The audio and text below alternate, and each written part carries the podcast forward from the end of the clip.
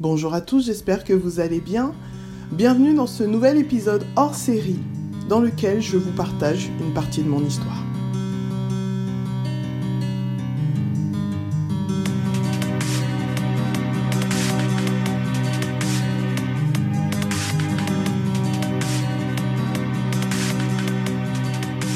Aujourd'hui, j'ai décidé de vous parler un petit peu de moi, de mon histoire, d'une partie de mon histoire. Pourquoi Tout simplement parce qu'il s'agit de mon histoire de mère, mon histoire de mère célibataire. Être un parent célibataire est aujourd'hui une monnaie courante. C'est triste, mais c'est vrai.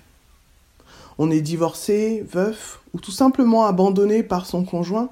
Souvent les éléments qui vont nous amener à se retrouver parents célibataires sont divers et variés. En ce qui me concerne, je vais vous parler aujourd'hui de mon histoire en tant que mère célibataire, parce que c'est ce que je connais. Mais je sais aussi que beaucoup d'hommes sont dans cette situation, donc je ne les oublie pas. Lorsque je me suis retrouvée mère célibataire la première fois, mon fils avait deux ans et demi. Du jour au lendemain, je me retrouvais seule à devoir presque tout gérer. Dans mon malheur, j'étais en bon terme avec le père de l'enfant et celui-ci était vraiment très impliqué dans la vie de son fils. Et tout se passait plutôt bien. Cela pourtant n'a pas empêché à mon fils de tomber dans une dépression à l'âge de 3 ans. Ce petit être en plein développement avait été perturbé par la séparation de ses parents. Le psychologue avait été clair à ce sujet. La cause de son état était due à la séparation. Comment alors gérer cette situation à ce moment-là, alors que j'étais seule avec lui et qu'il voyait son papa euh, un week-end sur deux et pendant les vacances? Il faut dire que mon fils à l'époque vouait littéralement un culte à son père. En plus de lui ressembler comme deux gouttes d'eau, il n'avait Dieu que pour lui. Alors il semblait important pour son père et pour moi de veiller à ce qu'ils aient tous les deux des contacts réguliers pour que l'enfant ressente le moins possible les méfaits de la situation. Et cela a, a vraiment plutôt bien marché. Ah, mais si tout se passait toujours comme ça, ce serait vraiment le top. Malheureusement, c'est pas le cas. J'ai rencontré le père de ma fille quelques années après ma séparation, et la relation n'a pas duré très longtemps. Donc, rebelote pour moi. Me voilà à nouveau mère célibataire, mais cette fois-ci, je suis enceinte de mon deuxième enfant. Comme je l'ai raconté dans différents posts sur Instagram ou sur Facebook, j'ai été victime de violences conjugales et suite à cette dernière relation, je me suis retrouvée du jour au lendemain sans rien. Je vous dresse un petit peu le tableau. Je suis sans domicile fixe, enceinte de trois mois avec un petit garçon de 7 ans. Je dois donc trouver premièrement un toit et faire en sorte de donner le meilleur à mes enfants, sauf que là, ben, on est un peu mal parti. Mon fils, lui, est ballotté de droite à gauche, tantôt chez son père, tantôt chez, ma mère, parce que le temps pour moi de trouver une stabilité, il fallait bien que je lui, je le place quelque part, que je le mette quelque part pour que lui ne ressente pas non plus cette situation trop durement, trop difficilement. Un choix qui, pour moi, n'a pas été évident. Mais à ce moment-là, il me semblait vraiment, vraiment important que mon fils un minimum de stabilité. Une mère, célibataire ou non, fera toujours ce qui lui semble mieux pour ses enfants. Mais il arrive que nous fassions bah, des mauvais choix. Et c'est comme ça, nous sommes humaines. Pour revenir un petit peu à mon histoire, après avoir trouvé un logement, l'aventure qui se poursuit encore aujourd'hui a enfin commencé. Focus sur mes enfants, il s'est passé comme un, comme un shift. J'étais déterminée à être la meilleure maman du monde. Alors, j'ai tout donné. Je voulais donner la meilleure éducation, alors j'étais assez stricte et exigeante. Le respect, la courtoisie, euh, le langage, le respect des règles, euh, j'étais intransigeante. Pour autant, j'essayais en parallèle d'être une maman gâteau, une maman câlin, une maman qui faisait plaisir aux anniversaires, qui euh, couvrait le sapin de Noël de cadeaux. Oui, j'ai bien dit, couvrait le sapin de Noël de cadeaux. À ce moment-là, je savais qu'il fallait manier le mieux possible le bâton et la carotte. Tout cela demandait une organisation de dingue, car je ne pouvais demander de l'aide à personne. Enfin, c'est pas que je ne pouvais, je ne voulais demander d'aide à personne. Il s'agissait de mes enfants, Un père sur deux était investi, mais celui qui était investi était malheureusement parti sur un autre continent. Donc autant vous dire que j'étais seule et que je ne pouvais compter que sur moi. Mais honnêtement, tout cela est épuisant. Au bout de quelques années, j'étais sur les rotules, épuisé, vanné par ce rythme. Mon entourage voyait en moi une Wonder Woman qui menait de front son travail, ses enfants, les activités de ses enfants, ses activités associatives, etc., etc. Mais qu'en était-il de ma vie de femme? Un jour, comme une révélation, je réalisais qu'il me fallait retrouver cette femme qui était perdue dans toute cette paperasse. Cette femme qui avait choisi de se sacrifier pour que ses enfants aient le meilleur. Alors heureusement pour moi, un des points essentiels de l'éducation que je donnais à mes enfants était l'autonomie. Du coup, j'ai pu facilement commencer à prendre du temps pour moi. Commencer à refaire ma garde-robe qui avait au moins dix ans de retard. Et petit à petit, non pas redécouvrir, mais découvrir la femme que je suis aujourd'hui. En fait, c'est cet élément qui manquait à l'équation. J'étais, j'étais une bonne maman, mais ça suffisait pas. J'avais toujours l'impression qu'il manquait quelque chose, et ce quelque chose n'avait rien à voir avec la maternité. Ce qu'il me fallait, c'était de découvrir qui était la femme derrière cette mère.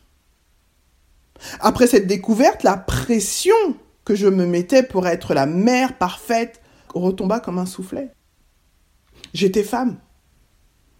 Et cette femme était mère, une mère aimante et prête à tout pour ses enfants, mais une femme qui devait d'abord considérer son humanité, sa féminité, sa personne.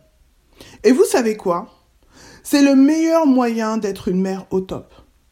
Pas une mère parfaite, hein, mais une mère qui, dans son imperfection, kiffe sa vie et s'épanouit sur tous les tableaux. Alors oui, il faut du courage pour être une maman solo. Repousser sans cesse ses limites. Gérer seul ce que certains gèrent à deux. Parfois jouer le rôle du papa et de la maman. Alors certains s'offusquent des fois lorsque je dis ça, lorsque je dis que je joue le rôle du papa et de la maman. Mais en même temps, c'est vrai. Arrêtons un peu cette hypocrisie qui consiste à dire que les mères ne peuvent pas faire ce que les pères font et vice-versa. J'en profite aussi pour passer un petit coup de gueule. Je fais une petite parenthèse. Arrêtons de regarder les parents célibataires comme des individus appartenant à une catégorie de spécimens. Je m'explique. Souvent, on vous regarde avec pitié et compassion. Souvent, ce qui, qui est tombé dans mes oreilles, c'est Oh la pauvre, ça doit pas être facile tous les jours. Franchement, ça doit être fatigant. Franchement, euh, je sais pas comment tu fais pour euh, tout gérer. C'est triste, mais euh, ouais, force et courage à toi. Et honnêtement, c'est épuisant. Élever des enfants seuls ne fait pas de nous des pauvres gens déprimés qui galèrent tout le temps et qui ont toujours besoin d'une main tendue, besoin d'argent, etc., etc. D'entendre des phrases du, style non mais je sais que c'est pas facile tous les jours. Ah bon? Mais citez-moi une personne, célibataire ou non, pour qui la vie est facile tous les jours. Beaucoup s'imaginent que la vie de mère célibataire n'est pas facile. Et c'est vrai. Mais la vie de mère en couple est-elle facile? La vie de père est-elle facile? Honnêtement, la vie d'une personne en général, quel que soit son statut, père, mère, oncle, tante, peu importe, est-elle facile? Le filtre à travers lequel les gens regardent les femmes comme moi est malheureusement souvent embué par des idées préconçues. Toutes les mères célibataires ne se ressemblent pas. Toutes les mères en général ne se ressemblent pas. Je kiffe ma vie de mère célibataire. J'aime ces moments que je passe avec mes enfants et j'aime, j'avoue, pouvoir prendre toutes les décisions. C'est un kiff. Moi, j'aime bien. Quand je dis non à mes enfants, c'est non. Il n'y a pas une négociation paternelle qui se fait derrière. Je ne dis pas que mes enfants n'ont pas besoin d'un père, attention. Je dis simplement que j'aime cette position de pouvoir prendre toutes les décisions. Honnêtement, quant à Noël ou le jour de l'anniversaire, les enfants sont contents d'ouvrir leurs cadeaux, eh ben maman a plus de câlins. Mais pour moi, c'est important toutefois, quand un père s'implique, que le père ait sa place, qu'il soit présent dans la maison ou pas, que le père ait sa place dans la vie de l'enfant. Pour moi, ça a toujours été une, position sur laquelle je ne déroge pas. Euh, quelle que soit la relation qu'on peut entretenir avec le père de l'enfant, il est important que le père de l'enfant ait, à condition que lui le veuille bien sûr, une place dans la vie de l'enfant. C'est important. Parfois il arrive que oui, en tant que mère, en tant que femme, on ait été blessé par son ex-conjoint et qu'on ne veuille pas que nos enfants soient blessés de la même manière. Mais parfois il arrive que bah, cet homme ne se comporte pas de la même manière avec son enfant qu'il s'est comporté avec vous. Il faut savoir faire la différence entre vous et votre enfant. Pour moi, même si, dans la situation dans laquelle j'ai été, même si cet homme a été un homme violent à mon égard, eh bien, ça reste le père de mon enfant. Tant qu'il n'est pas violent avec elle, je me dois de Laissez faire les choses, laissez se construire une relation.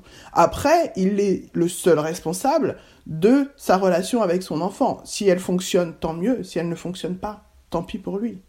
Mais je ne serai pas la personne qui fera obstacle au développement de cette relation. Aujourd'hui, ma vie est celle qu'elle est. Et je la kiffe. Être mère est une merveilleuse expérience, qu'on la vive seule ou pas. Faisons juste le job en élevant du mieux possible ces adultes en devenir. Voilà un petit peu ce que j'avais envie de vous partager aujourd'hui. J'espère que ça vous aura plu. D'ici là, portez-vous bien et à très bientôt pour un prochain épisode.